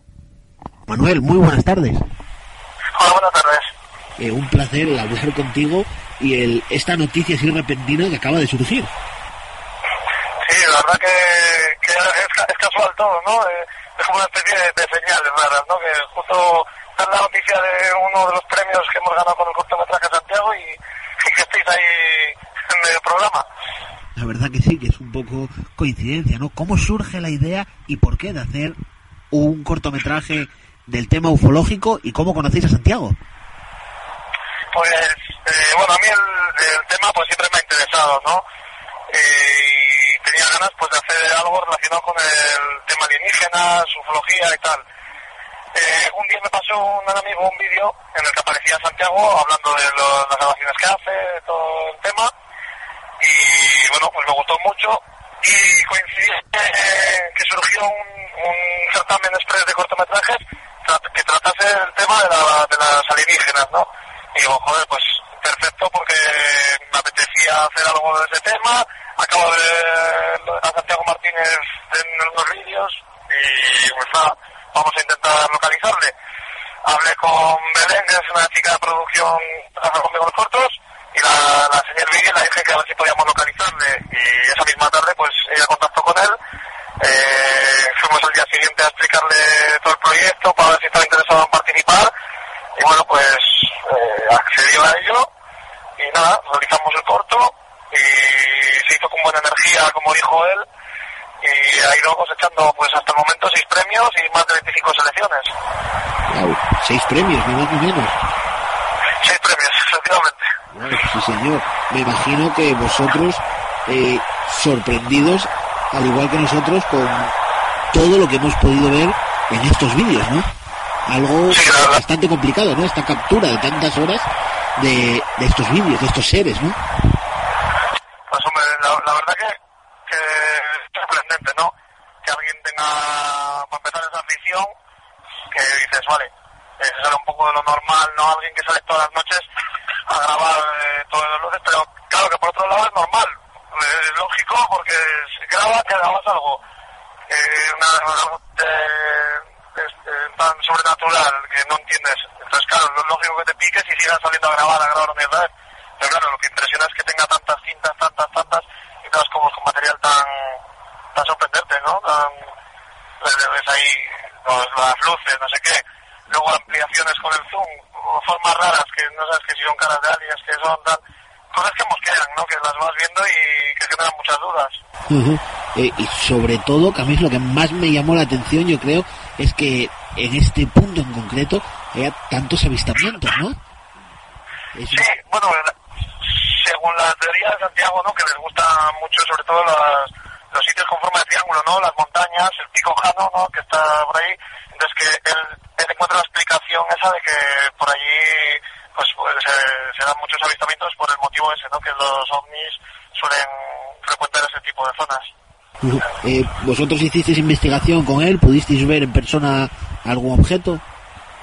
Desgraciadamente no, no hemos tenido la oportunidad de, de poder presenciarlo en persona, ya que también cuando hemos estado allí ha sido de día, luego en el cortometraje se hizo de noche, ¿no? Pero no fue, eh, era sobre las 7 de la tarde, 8, porque fue en invierno, entonces estaba todo lleno de niebla y no, tampoco estaba, no eran las condiciones adecuadas para poder hacer ningún avistamiento porque no se veía nada, ¿no? Ni estrellas ni nada, o sea, estaba todo nublado y niebla encima, entonces no, pero no, no, hemos, no hemos tenido la suerte de, de poder hacer ningún avistamiento. Pues hoy, aunque hay luna llena y según Santiago eh, eso va a dificultar un poco todo tipo de avistamiento, nosotros hoy intentaremos hacer esa investigación con Santiago y poder ver algún objeto que sin duda eh, os mandaremos si conseguimos captar. Bueno, pues sería, eso sería genial. Sería la verdad que, que, que- que, vamos, increíble, ¿no? Porque seguir, poder seguir viendo grabaciones de, de ovnis eh, y, todo este tema hay incluso por otras personas, no solo por Santiago, ¿no? Que otras personas puedan grabarlo, pues ya es algo que, que incluso puede asustar, ¿no? De algún modo. Pero para bien. Pues un placer el poder hablar, el haber hablado con vosotros esta llamada así un poco espontánea y fuera de toda programación que teníamos prevista. Eh, como te decía antes hablando contigo, estamos aquí con el portátil, con manos libres, un poco invento poco rústico y rudimentario, ¿no? Dentro de las tecnologías que tenemos. Y la verdad que un placer el haber hablado con, contigo y darte nuevamente la enhorabuena tanto a ti como a Santiago por ese corto y por ese magnífico trabajo que habéis realizado junto a él. Pues muchísimas gracias, la verdad que ta- también eso, eh, la llamada espontánea que al fin y al cabo también, pues, claro, nosotros no esperábamos nada, que además justamente estamos viajando, que venimos de Elche, ¿no? De, que, de, la entrega de premios y, nada, que ha sido un placer también recibir esta llamada y poder haber eh, conversado con vosotros. Pues amigo, un placer, seguimos en contacto por si vemos alguna extraña presencia. Enhorabuena nuevamente y muchas gracias por querer estar hoy aquí con nosotros entre nuestras voces. Muchas gracias a vosotros. Un placer, muchas gracias.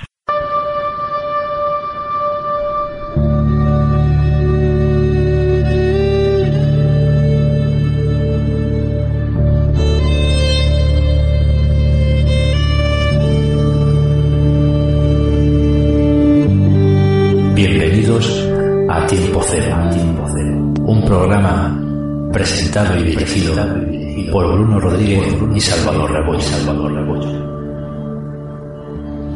Te traeremos nuevas investigaciones, misterios, leyendas, leyendas. Sumérgete con nosotros en los misterios que encierran lo paranormal. Tiempo Cero. Mirando al misterio con otros ojos. Encuentras, te encuentras en tiempo cero, tiempo cero.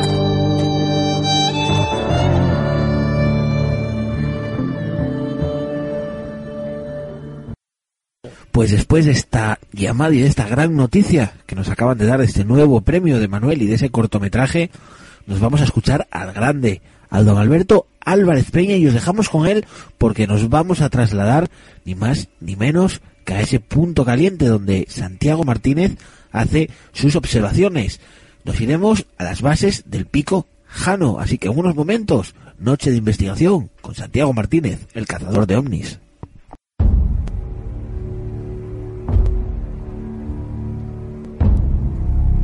Bienvenidos al mundo de la mitología, donde la magia y la realidad confluyen en las voces de Alberto Álvarez Peña. Mundo mitológico.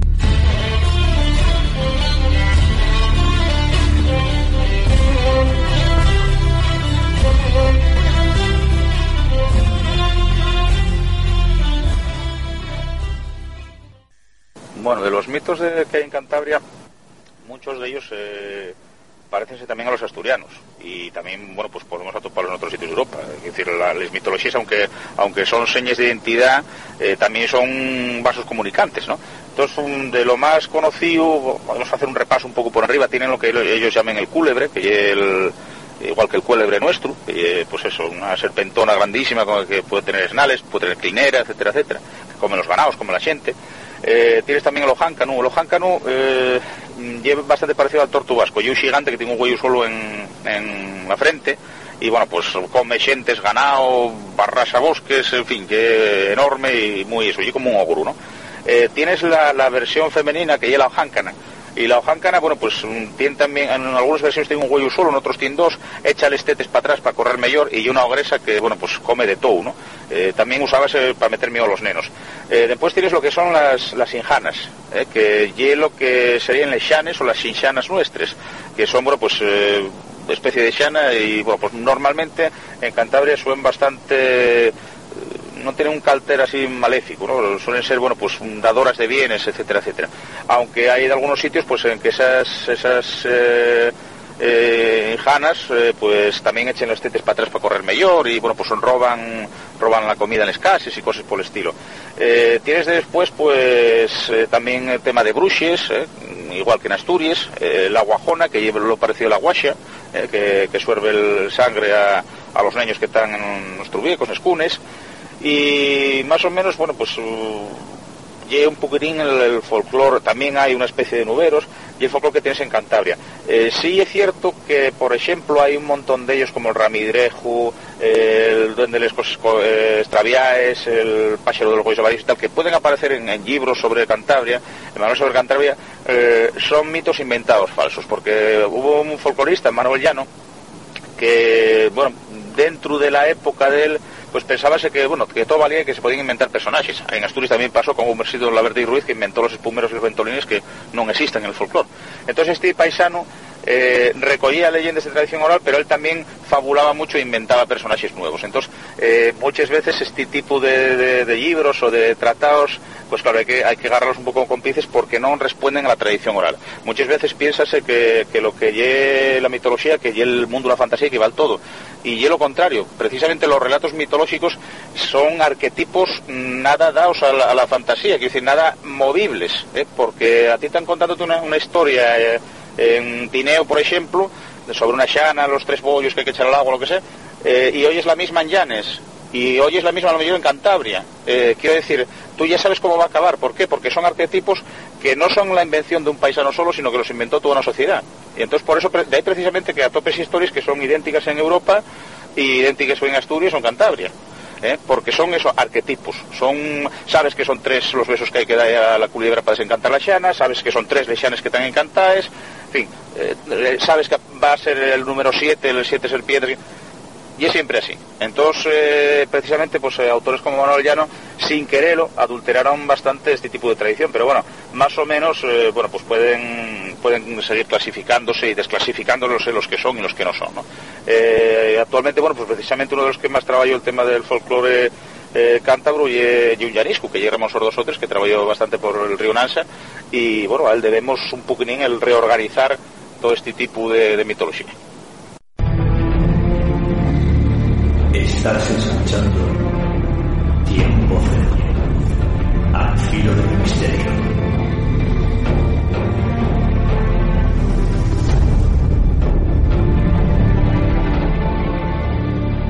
Como os decíamos hace un momento, ya nos hemos trasladado a ese punto caliente donde cada noche nuestro amigo Santiago Martínez se pasa las noches en vela en busca y captura de estos seres del más allá, de esa otra dimensión, esos seres extraterrestres, esos UFOs, un lugar en el que posiblemente a día de hoy hayamos visto con menos contaminación lumínica y en el que sea más propenso para poder captar todo tipo de, de estas naves, ¿no? De estos artilugios, ¿verdad, Salvador? Bueno, pues eh, aquí estamos a la espera de poder, como tú bien dices, eh, con nuestro amigo Santiago, intentar visualizar esos objetos que, bueno, como nos comentaba hace un rato, eh, lo que era atravesaba desde una montaña a otra, pues pasando por encima de esta de esta central eléctrica que también nos choca un poco, bueno, pues sabemos que todos estos artilugios, estos ovnis también eh, se pueden ver cerca de lo que es estas, estas centrales eléctricas debido a su, su energía, ¿no? Sí, ese, ya anochecido, yo ya me he llevado un par de sustos, Santiago, ya me he equivocado para ojos no expertos como los nuestros, tantos como los tuyos. Yo ya me he equivocado un par de veces con un par de aviones y con una estrella, pero ya veo que tú no quitas ojo y que me has corregido un par de veces y la verdad es que tienes muy buen ojo porque sabes diferenciar perfectamente cualquier luz que hoy podemos ver en el cielo despejado hasta ahora. Sí, hombre, eso es la práctica. Son miles y miles de horas las que he estado mirando al cielo y he visto tantas cosas que no se me escapa nada. De lo que tengo alrededor mío no se me escapa nada.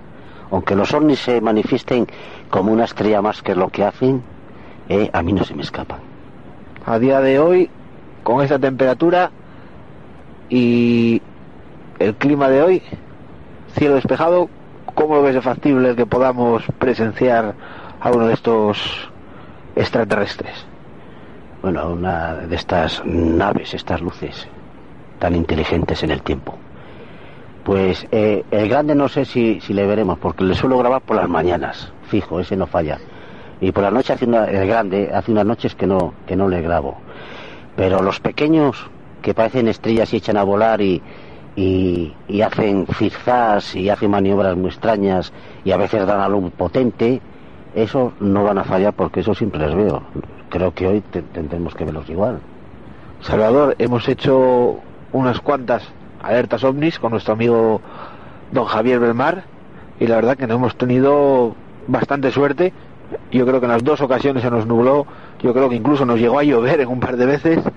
Hoy de momento me acabas de enseñar el móvil, de momento sol y nubes, más sol que nubes, esperemos ver algo hoy. ¿Tú qué crees? Tú que eres el que yo creo que ya te conocen todos por ser el que presientes estas apariciones y estas psicofonías y demás.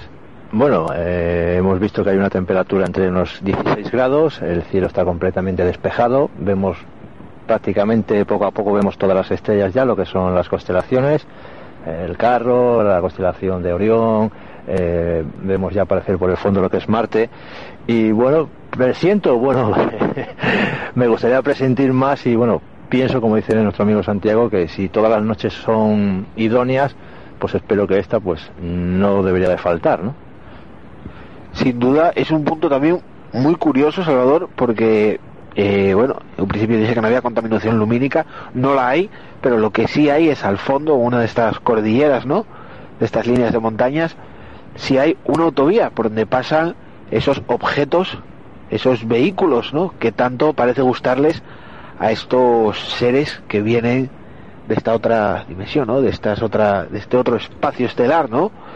Eh, posiblemente en alguna ocasión estos vehículos de esta autopista pudieron ver algo, ¿no, Santiago? E incluso, ¿por qué no? Un desfase de tiempo que fuera aducido a un coche aquí, ¿no? Pues sí, puede ser. Yo de, a mí de momento eso no me lo han hecho. A mí yo una vez sí estaba en el, en el pico jano durmiendo y yo aparecí en el pantano de abajo. Yo siempre me quedo en el alto para verlo. Y aparecí allí, pero como no podemos hacer nada contra ellos y hacen lo que quieren cuando quieren a los humanos, pues no le doy importancia. Sin duda, eh, el pico jano, Santiago, que nos decías que simplemente ese nombre ya tiene su, su trasfondo y su leyenda, ¿no? Sí, el pico jano, nuestros antepasados en Cantabria lo llaman, lo llaman, lo llamaban el dios jano, porque ellos veían luces que ascendían de la tierra para el cielo y del cielo para pa la tierra, y claro, a ver luces decían que ya bajaban los dioses a visitarnos. Pero ahora sabemos que son los ovnis. El tiempo ha pasado y estamos ya un poco espabilados en los ovnis y en la teología, que antiguamente no, no sabíamos nada de nada, ni nos informaban. Ahora estamos bastante informados ya sobre ellos. Y más, y más que nos informaremos y lo daremos a conocer a nivel global no muy tarde. Sin duda, Salvador, una ardua, tarea, un arduo trabajo no es lo mismo que esas investigaciones que hacemos tan habitualmente en cualquier monasterio, en cualquier casa encantada, que llegar, poner nuestra grabadora, nuestras cámaras, eh, hacer nuestra investigación, siempre resultados bastante rápidos, la verdad, a esos sitios que vamos ya con esa historia, sino que como vemos, Santiago, pues se pasa aquí verdaderas horas y horas y horas, ¿no? En busca de, de esa afición que tiene y de esa pasión más que afición, ¿no? Porque creo que no hay más que oírlo, oírlo hablar con toda la pasión, todo el amor que le pone a esta caza de estos ovnis, ¿no? Sí, hombre, son dos investigaciones completamente distintas, ¿no? Date cuenta que cuando nosotros nos dirigimos a un monasterio, a una casa encantada, a algún castillo, pues lo que hacemos es desplegar nuestros sensores de movimiento, nuestras grabadoras y nos dedicamos a, bueno, a estudiar un poco lo que es la historia del lugar. Aquí, a la hora de, bueno, de lo que es eh, investigar la ufología, pues como podemos observar, es todo lo contrario, ¿no? Aquí podemos ver que en vez de los sensores de movimiento, lo que lo sustituimos por este caso serían los prismáticos, ¿no? Que es lo Mira que... el ovni, mira el ovni por allí, quitando la luz, joder, qué cabrón, mírale. Ya nada, ¿no lo has visto? Qué cabrón ha dado la luz por allí, mírale, le estarás viendo. Le estás viendo, ¿no? Sí, sí, en pequeña quita la luz, la ha dado grande y la, la ha ido quitando. El primero. ¿Pero qué es, Salvador? Parece que acabamos de ver algo. Es una estrella, podríamos decir una magnitud 4, Sí, se manifiestan como estrellas. va a toda leche, pero va, podríamos decir que lleva una línea eh, recta, ¿no? No hace cambios bruscos, es un puntito y totalmente, nada, va como disminuyendo la, la intensidad de la luz y pues ahora mismo ha desaparecido. Hay que, de- hay que decir que es asombroso, Salvador, porque mientras que tú lo estás viendo por los prismáticos, Santiago lo ha visto con toda claridad y en un momento, ¿no? Es lo mismo que nos pasa cuando vamos, por ejemplo, con Ivonne, ¿no? Esas clariaudiencias que ella tiene, que nosotros necesitamos la grabadora. En este caso, podemos decir que aquí nuestro amigo Santiago tiene un don, que es la vista. Así que, y lleva gafas. Pero lo acaba de ver antes que nosotros, sin prismáticos y algo rapidísimo. Santiago, tienes una vista de lince. Si llegáis a mirar tres segundos antes, la veis con la luz grande. Eso es lo que hacen ellos. Dan la luz grande, a veces la quitan, otras veces no la quitan, la hinchan o van pasando haciendo cirzás.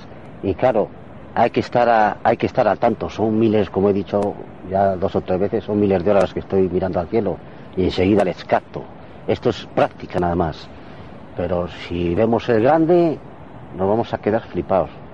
Yo, que he grabado cientos y cientos de grabaciones de ovnis, avistamientos, más de 500, y, y- le veo que aparece ahora, si aparece, hemos visto uno pequeño dando la luz que le ha quitado, pero si viene el grande, yo me ilusiono como cualquiera que le ve por primera vez. Es que, lo, lo- eh, vamos a ver, es que yo cuando veo un ovni de esos, sé que estoy viendo una cosa de otro mundo y otra dimensión, y, y que me gustaría que nos enseñasen un poco la, la vida de ellos, la tecnología, eh, el traspasar el tiempo y el espacio, todas esas cosas. Me gustaría que me lo enseñasen antes de morirme. Sin duda, la verdad que es una pasión increíble la que tiene nuestro amigo Santiago y nuestro anfitrión hoy en este páramo cántabro, en este páramo de Casares y Quevedo.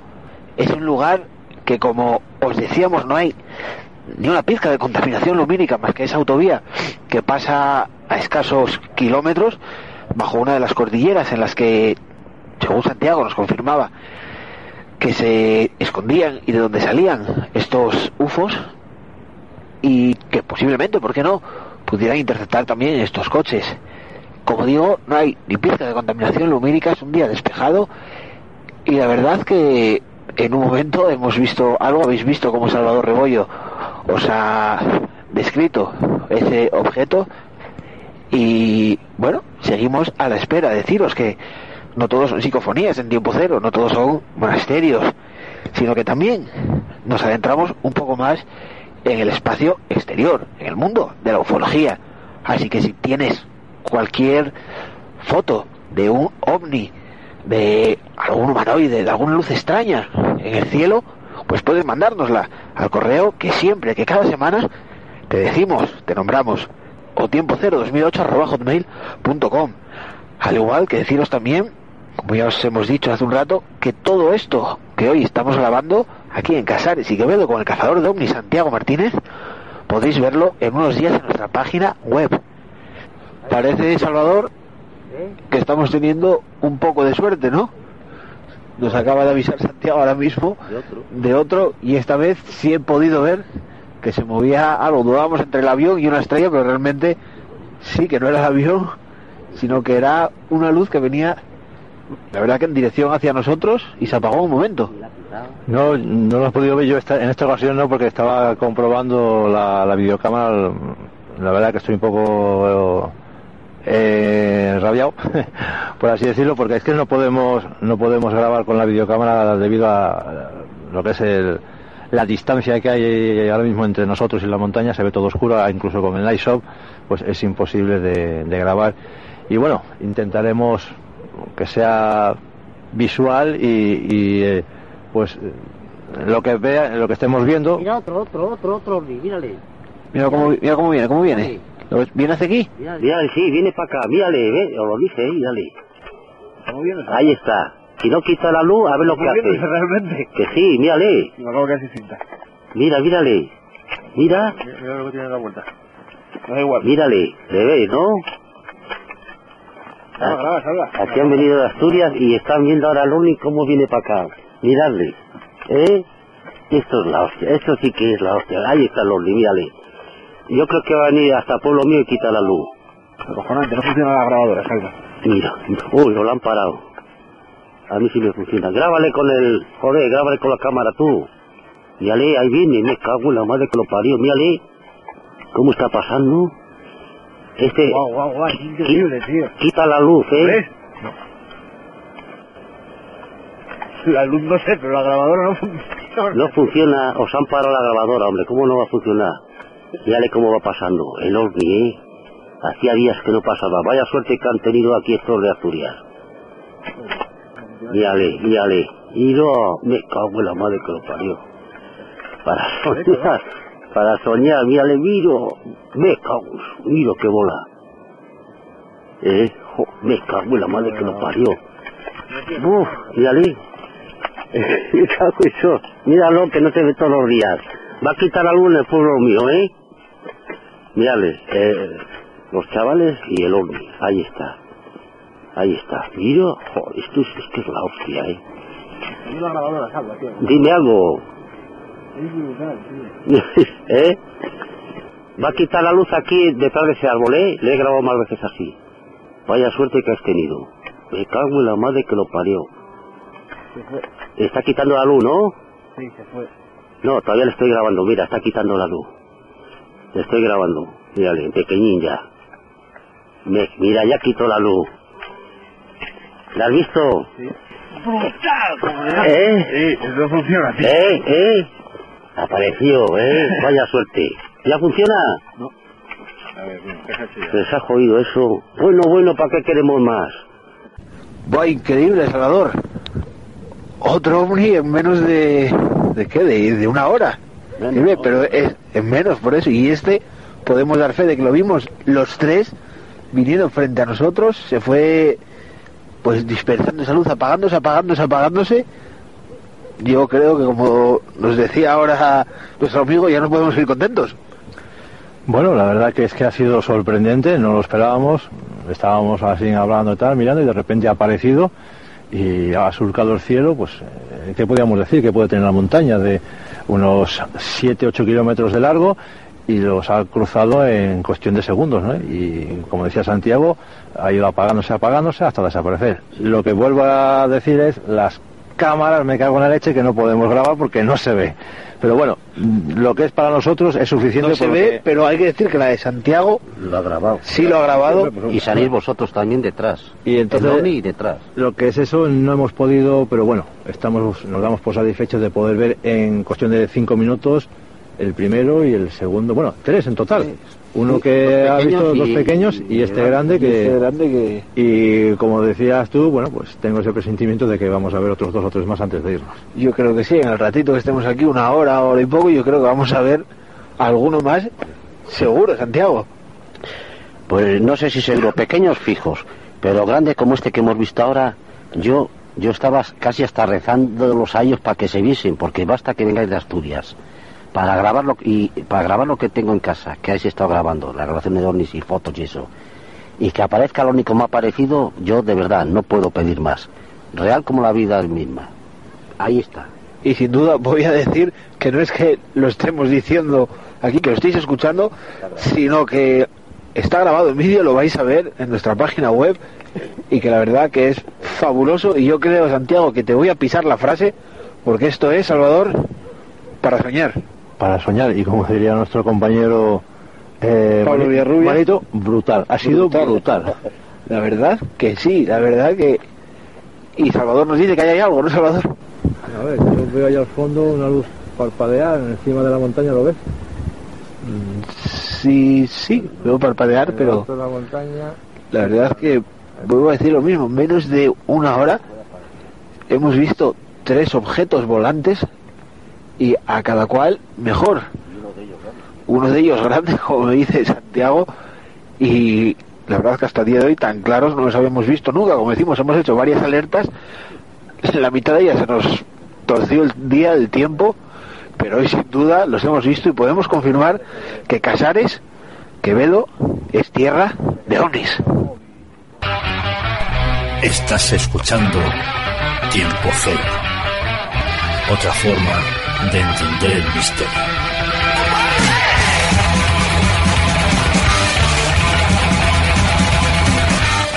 Tengo aquí ahora mismo a los dos astrólogos, Astrólogas, astrólogas, muchas cartas. tengo aquí a los dos visionarios mirando constelaciones, Salvador.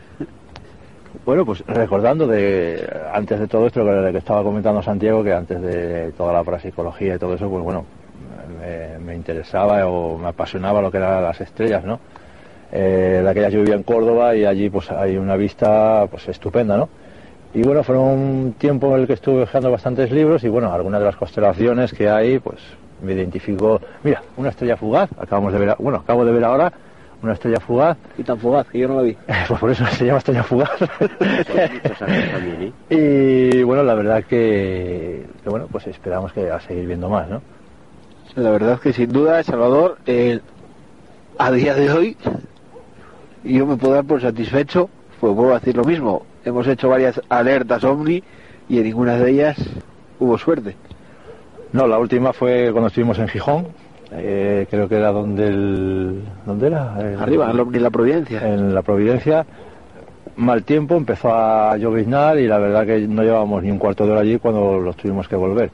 Y bueno, yo ya aquí, pues a pesar de estar todo el día que, que llevamos con Santiago dándole la bata, pues la verdad que yo por mí, personalmente me doy por satisfecho de algo que hace tiempo que, que bueno, que se veía en los vídeos, pero bueno, una vez que lo vives en directo, una vez que lo, lo sientes en tu carne, pues eh, es algo fantástico y difícil de, de describir. Sin duda, nos gustaría que todos los que estáis ahí, al otro lado del transistor o al otro lado del PC, estuvierais realmente aquí con nosotros. Porque realmente, si es para soñar, es como os decía al principio del programa, es un sueño de hecho realidad. Como decía, eh, yo creo que la humanidad lleva soñando y viendo estos seres, ¿no? Rondando nuestros cielos y llevan soñando intentar capturarlos, intentar verlos. Y nosotros hoy no hemos visto solo uno, Salvador, sino hemos visto unos cuantos ya y esperemos seguir viéndolos, porque vamos a confirmarlo nuevamente. Casares y Quevedo, tierra de ovnis. Pues esperamos, esperamos que, que- que sigamos así. Son ahora mismo las 22.41 y hasta ahora contamos hacer una contabilización pues de cinco objetos que hemos hemos visto y yo creo que la noche promete. Cinco objetos que vamos a decirlo, mucha gente. Es lo que decíamos al principio hablando con Santiago, ¿no? Que mucha gente eh, dice esa palabra tan, yo creo que ya tan, pues no sé, tan recurrida, ¿no? Salvador, eh, un globo sonda, un bólido. Tú que como decías ahora mismo, eh, estás puesto en constelaciones y eso, que lo estudiaste y que realmente conoces casi todas las que podemos ver a simple vista, bólido descartado alguna. Bueno, eh, no es que sea un entendido, eh, algunas constelaciones, los que son, por ejemplo, las estrellas, eh, siempre van de una magnitud de mayor a menor, es decir, la, que más brilla puede tener una magnitud 1 hasta la magnitud 5, que sería pues como un puntín, ¿no? Y luego constelaciones puedes, eh, se puede diferenciar las estrellas, cada estrella a la cual pertenece cada constelación, y bueno, en bólido sabemos que es un- una especie de puntín, una magnitud 4 o 5, en el cual es, sigue una trayectoria recta. Eh, podríamos, sin- bueno, podríamos decir que el primero que hemos visto podía asemejarse a lo que era un bólido, una línea recta, un punto de luz el cual pues poco a poco va desapareciendo en el infinito, bueno, podríamos decir que pero bueno, los otros hemos visto que han girado, que han tomado una trayectoria curva, la cual han girado y luego sobre todo aquella luz grande que hemos visto que una vez pasada la montaña, automáticamente es como si apagaras el interruptor y la luz se apagara. Y es curioso, Santiago, porque todos van a parar a esa central eléctrica, ¿no? Más o menos zona zona cero, ¿no? Más o menos. Sí, zonas energéticas de, de los ovnis. Aquí hay un campo magnético que los ovnis aparecen y desaparecen, dan la luz, la quitan, otras veces aterrizan, los tengo grabados de todas maneras, y, y, y, yo no sé de momento por qué, por qué ellos están aquí, por qué no los cogen otro sitio. Por lo menos aquí en Cantabria es donde más se les ve. Hay otros sitios, pero este es privilegiado, porque es que aquí se ven todos los días.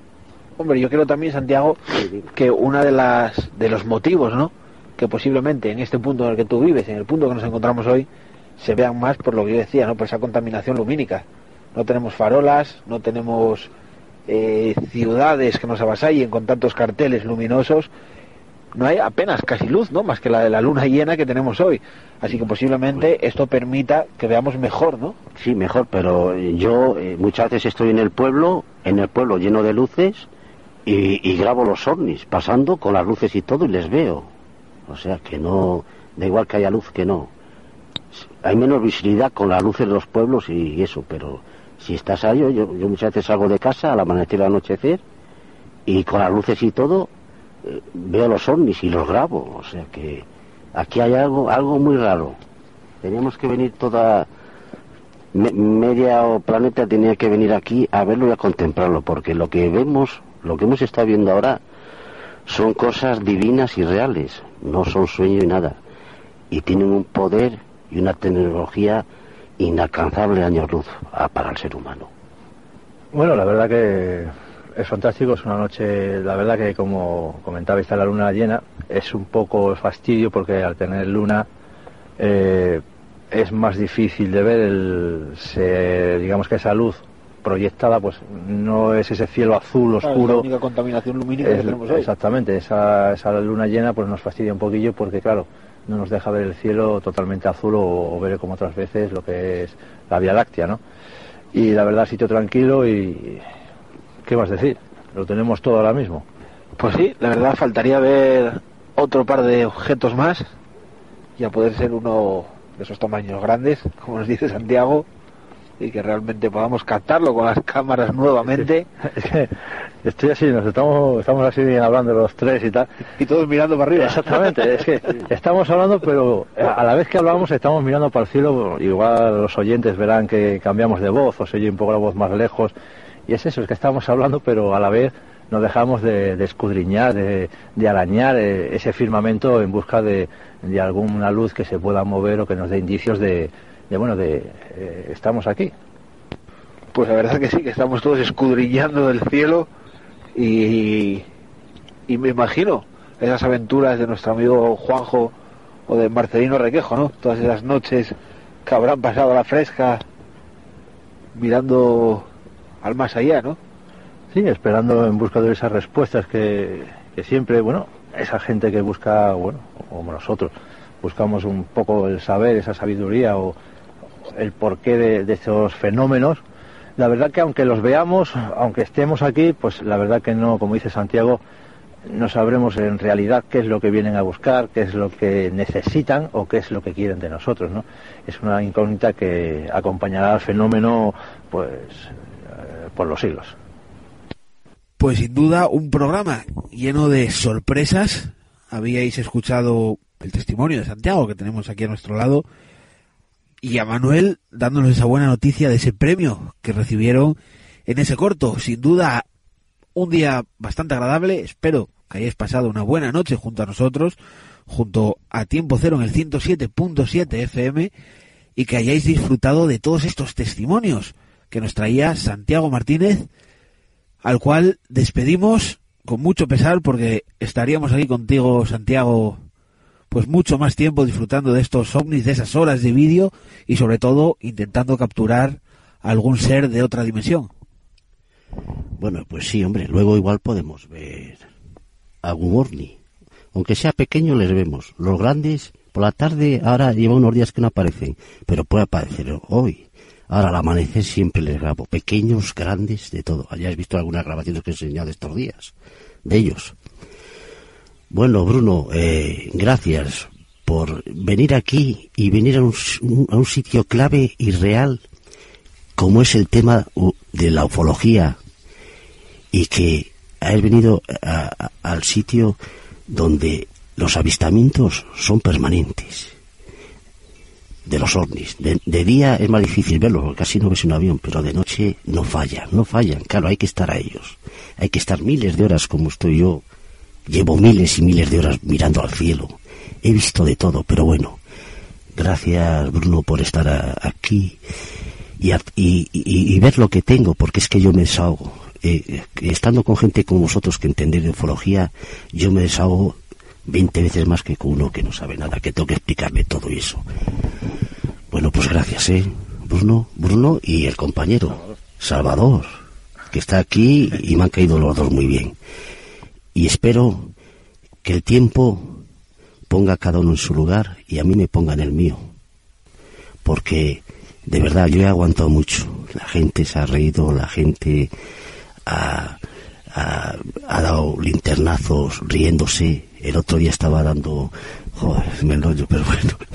El otro día estaba en el monte uno, vino en un coche dando linternazos de luz y eso, y se marcharon y nada más marcharse ellos, apareció el ovni pasando por encima de ellos. Fíjate qué ignorancia, qué ignorancia de la gente. Ay, cuánto tenemos que aprender de estos alienígenas y estos ovnis que atraviesan el tiempo y el espacio. Buenas tardes. Santiago, yo para, para finalizar me gustaría que dijeras esa frase que, esa frase que ya es popular. ¿Cómo es? Eh, la frase es que me salió creo del alma y lo dice mucha gente y críos y eso por toda España porque viene gente de toda España. Y, y digo cuando veo los ovnis muchas veces digo esto es para soñar que no hay más. Para soñar es esto. Ni soñando no salen los ovnis. Solo grabándoles. Bueno pues como dice nuestro amigo Santiago es para soñar de verdad. Nosotros vamos a intentar soñar junto a él esta noche. Pues continuamos amigos, continuamos con más misterios, con esa sección de leyendas, de relatos de terror.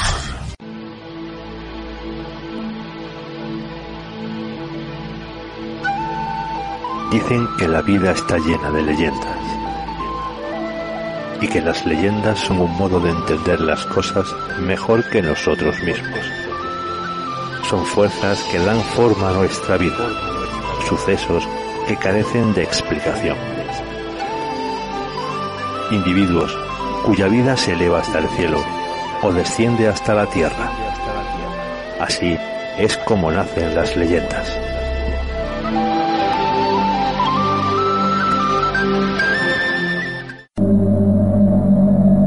La historia de esta noche no tiene nada de divertido al menos para sus tres protagonistas. Os anticipo que todos están muertos. Lo que quiero que conozcáis es la manera en que murieron. Os presento a Iván, 27 años, Silvia, de 25 años, y Alberto, su hermano, de tan solo 22 años. La noche comenzó en una concurrida zona de copas, música, amigos, alcohol. Bueno, todo genial. Era la forma que habían elegido para divertirse. Pero no era suficiente. Ya se habían cansado de aquel lugar. Querían experimentar algo nuevo. Después de una noche repleta de excesos, fueron a parar a un cementerio lugar donde el destino les tenía reservada. Una cita con su propia muerte. ¿Qué? ¿Os mola o no? Tío, has dicho que íbamos a un sitio cojonudo. A mí esto me da mal rollo. Hermanito, tú no cambias. Siempre has sido el caguica de la familia. No me digáis que esto nos pone. Pensar que aquí, bajo nuestros pies, hay cientos de muertos. Te garantizo que me ponía más la camarera de ese garito. Siempre has sido también el salido de la familia. Eh, fijaos en esta lápida. El pavo este palmó hace solo dos semanas. Murió con 30 años. Se me está ocurriendo algo cojonudo. Os propongo un juego. ¿Una carrera hasta el coche? Calla, calla. Veréis. ¿Qué os parece si nos separamos? Cada uno por un lado. Se trata de encontrar la lápida con el tío que lleve menos tiempo enterrado. Joder, Iván. ¿Eh? Que hace un frío de pelotas. Y además, que aquí debe haber un guarda o algo así. Ah, el caguica segunda parte. A mí me mola, yo juego. Venga, Alberto. Si ganas, te presento a esa rubia. Mm, ¿Qué decías que teníamos que hacer? Venga, ya son más de las doce. Así que ya estamos a día dos. Esa es la fecha. Quedamos aquí en, en diez minutos. Y el tiempo comienza ya. Los tres comenzaron el macabro juego que les llevaría directos a su propia tumba. Fecha tras fecha, nombre a nombre iban pasando por la memoria de cientos de personas, como si solo fueran eso, números y letras, olvidando que bajo esa tierra había personas que merecían un mínimo de respeto. En apenas un par de minutos, los tres estaban lo suficientemente distanciados como para no verse entre ellos. Algo hizo que Alberto detuviera su búsqueda. A unos 25 metros entre dos lápidas. Algo se había movido. Iván, ¿eres tú? Silvia, si todo esto era una coña para partidos el culo de mí, no me hace gracia. Alberto avanzó un par de metros. Y entonces... Comenzó a escuchar el llanto de un niño. Hola. ¿Quién anda ahí? El llanto venía de una pequeña lápida blanca situada detrás de unos arbustos podados. Con forma de gato. Cuando Alberto estaba apenas a un par de metros de la lápida, cesó el llanto. Hola. Joder. Allí no había nadie, Pero... aunque lo que el joven vio no fue nada tranquilizador. Sobre la lápida una pequeña placa en la que se podía leer. Bruno Martín, 1973-1980. Debajo de esa placa de mármol blanco yacía el cadáver de un niño de tan solo siete años. Quizás el niño que lloraba. ¡Iván! ¡Silvia! Silvia escuchó a lo lejos la voz de su hermano. Ah, será cagón, macho. 1975, 1981, octubre de 1987. Uy, casi. La joven detuvo su búsqueda. Había alguien más allí. Joder, joder, joder. Y no era su hermano. Acababa de escucharle, estaba mucho más lejos. Y tampoco era Iván. Aquella figura era de un hombre mucho más alto. Y por la silueta de su sombra, se diría que llevaba una gran capucha. Silvia se escondió rápidamente entre dos tumbas. Con mucho cuidado se asomó para intentar ver qué era o de quién era esa figura. Todo estaba muy oscuro. Apenas se veía nada. Pero de lo que sí podía estar segura es de que aquella presencia caminaba directamente hacia la posición donde ella se encontraba. Se arrastró como pudo entre las dos lápidas, buscando una salida para alejarse de allí.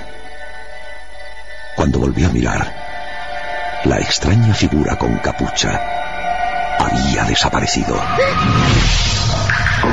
Sin pensarlo, se levantó y salió corriendo a toda prisa. Mientras, Iván perseguía la fecha más cercana, aquel día 2 de diciembre. Hasta que de pronto, el ladrido de un perro que corría hasta él interrumpió su búsqueda. ¡Cabo en... Iván trepó hasta la parte superior de un panteón de unos tres metros de alto. El perro Permaneció allí unos instantes hasta que la llamada de quien parecía ser su amo le hizo dar media vuelta y marcharse justo por donde había venido. Alberto, ¿qué haces? Silvia, después de su extraña experiencia con aquella sombra, encontró a su hermano frente a dos tumbas. Estaba allí, de pie, completamente inmóvil, mirando fijamente una placa incrustada en una enorme cruz que se alzaba entre ambas lápidas. ¿Has encontrado algo? Creo que me he topado con el guarda. Ha estado a punto de... ¿Qué te pasa? El rostro de Alberto estaba cubierto de lágrimas. Su mirada parecía helada. Su gesto sin expresión alguna. Cuando Silvia llegó a su altura... Aquel terrible alarido llegó a oídos de Iván.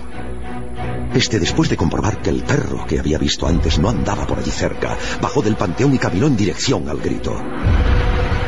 Parecía algo desorientado, nervioso. No paraba de mirar en todas direcciones. Un viento que de repente se había levantado hacía que los árboles dibujaran caprichosas formas sobre las lápidas. Y eso no ayudaba mucho a la hora de mantener la tranquilidad. En un descuido, y por sorpresa, el perro que vio antes se plantó justo delante de él. Del tremendo susto cayó junto a una lápida. El perro ladraba sin parar, arrinconando al aterrado joven. De pronto el animal pasó a ser algo secundario.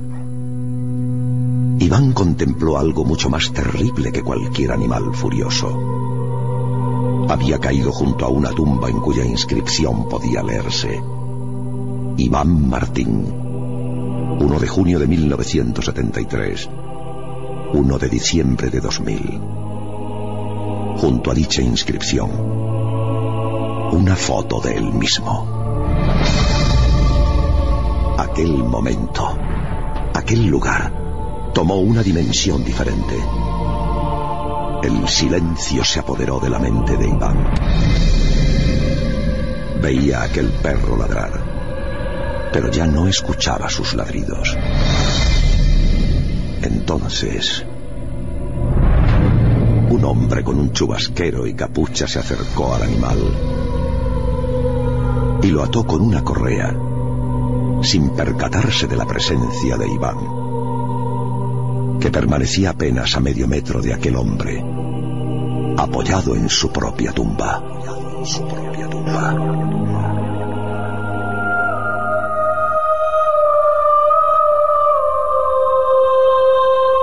Ya lo advertí al principio.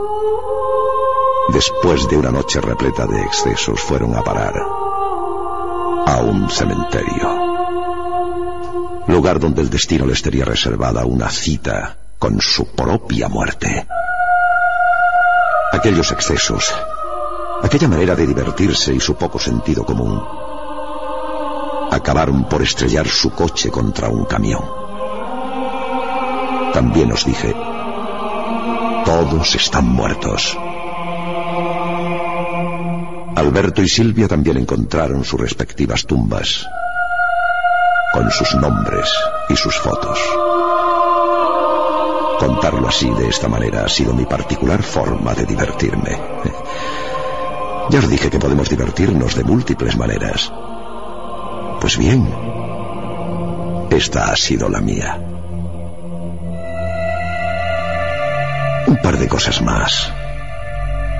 El título de esta historia.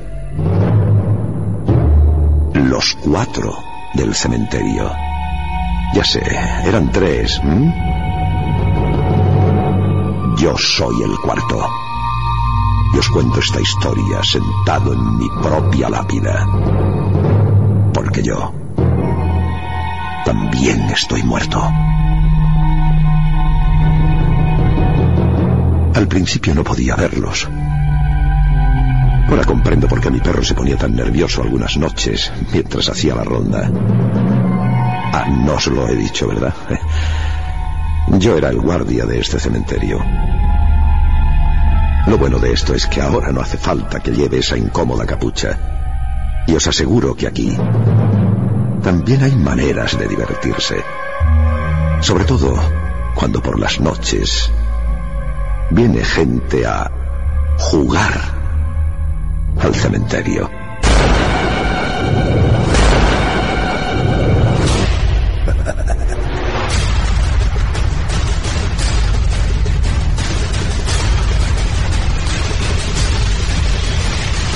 Y hablando de aventuras, esta, la nuestra, va tocando su fin, así que poco más que contar, poco más que decir. La verdad que todo un placer el poder haber estado aquí con Santiago. La verdad que sí ha sido para soñar el estar aquí, el hacer esta investigación junto a él. Y como cada semana, Salvador Rebollo, una semana, siete días. Hasta entonces, que duermas bien si puedes. Y a vosotros, siete días, una semana. Y hasta entonces, muy buenas noches y que duerman bien, si pueden.